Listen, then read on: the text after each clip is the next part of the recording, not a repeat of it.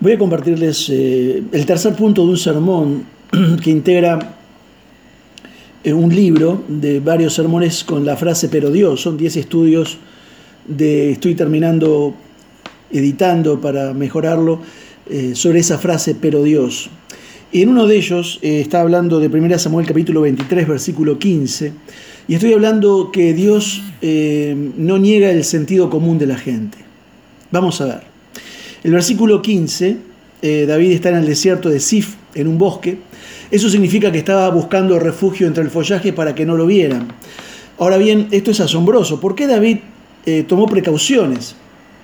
Quiero decir, si Dios es soberano, Dios podría liberar a cualquiera. ¿Por qué David no salió al aire libre y se fue diciendo, oh Saúl, aquí estoy, no puedes tocarme? La respuesta es que David no es un idiota, él se escondió, hizo todas las elecciones correctas. El hecho de que Dios dirige el universo no convierte a David en un fatalista. Usó todos los medios a su disposición para protegerse. Todavía está usando su mente, todavía está aplicando estrategias evasivas para salir de un apuro, porque David cree tanto en la soberanía de Dios como en la responsabilidad del hombre. Creía que Dios no lo iba a entregar en manos de Saúl. ¿Por qué habría de entregarse a sí mismo en manos de Saúl?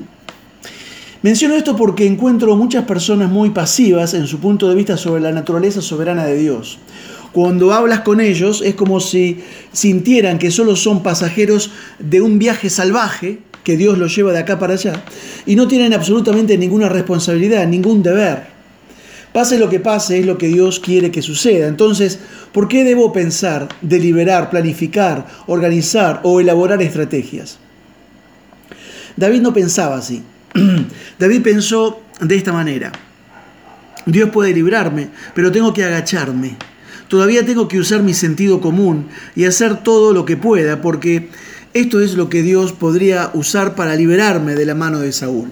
Por eso creía que la soberanía de Dios está enredada en la responsabilidad del hombre. Ahora, en el Nuevo Testamento Jesús da una parábola, siempre me ha parecido una parábola interesante, está fuera del campo de la izquierda sorprende a mucha gente cuando la lee. Está en Lucas capítulo 16, creo. Se llama La parábola del administrador astuto, para ponerle un título. Es la historia de un gerente que trabaja para el dueño de una empresa, vamos a decirlo así. El dueño del negocio está a punto de despedirlo, lo sabe, el empleado lo sabe, así que acude a todos los clientes del dueño y hace un trato con ellos. ¿Cuánto le debes a mi amo? Simplemente reduce la deuda a la mitad es muy ilegal, esa actitud lo llevaría hoy a la cárcel. Era ilegal, egoísta, pero estaba usando su influencia actual pensando en su futuro. Y dice que el dueño de la compañía se entera de lo que hace el gerente y lo elogia, no porque le robara, sino porque piensa con suficiente antelación para planificar y cubrir su apuesta para su propio futuro. ¿Qué sentido tiene esta parábola? Jesús dice esto para resumir.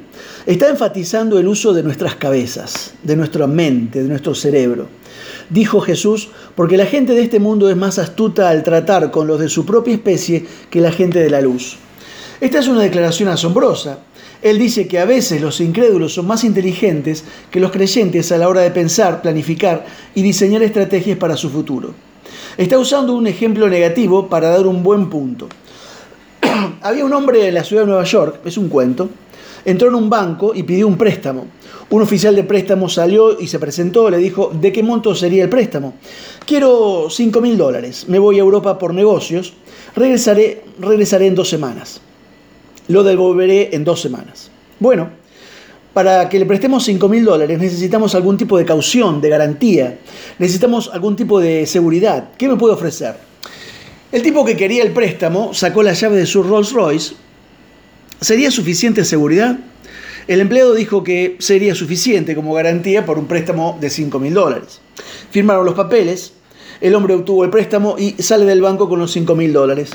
Mientras tanto, un empleado del banco toma las llaves, se sube al Rolls Royce y lo conduce debajo del banco en un estacionamiento seguro. En dos semanas el empresario regresa de Europa, devuelve los 5 mil dólares más los intereses, que fueron 15 dólares con 41 centavos. El oficial de préstamo se acercó al hombre y le dijo gracias por confiar en nuestro banco.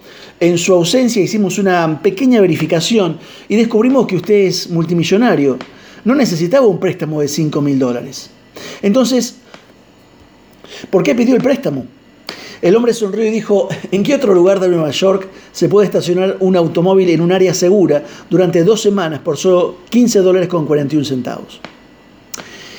Por eso era multimillonario. El personaje de Lucas 16 no estaba jugando a las damas, estaba jugando eh, al ajedrez. Está planificando su movimiento. Volviendo a lo que dijo Jesús, la gente de este mundo es más astuta al tratar con su propia especie que la gente de luz. Escuche, mientras Dios es soberano, asegúrese de ser sensato. Esa es la verdad de esto. A la gente buena le pasan cosas malas. Las cosas malas no pueden detener a un Dios bueno. Y un Dios bueno no reniega que usted tenga una cabeza bien amueblada. Que Dios le bendiga.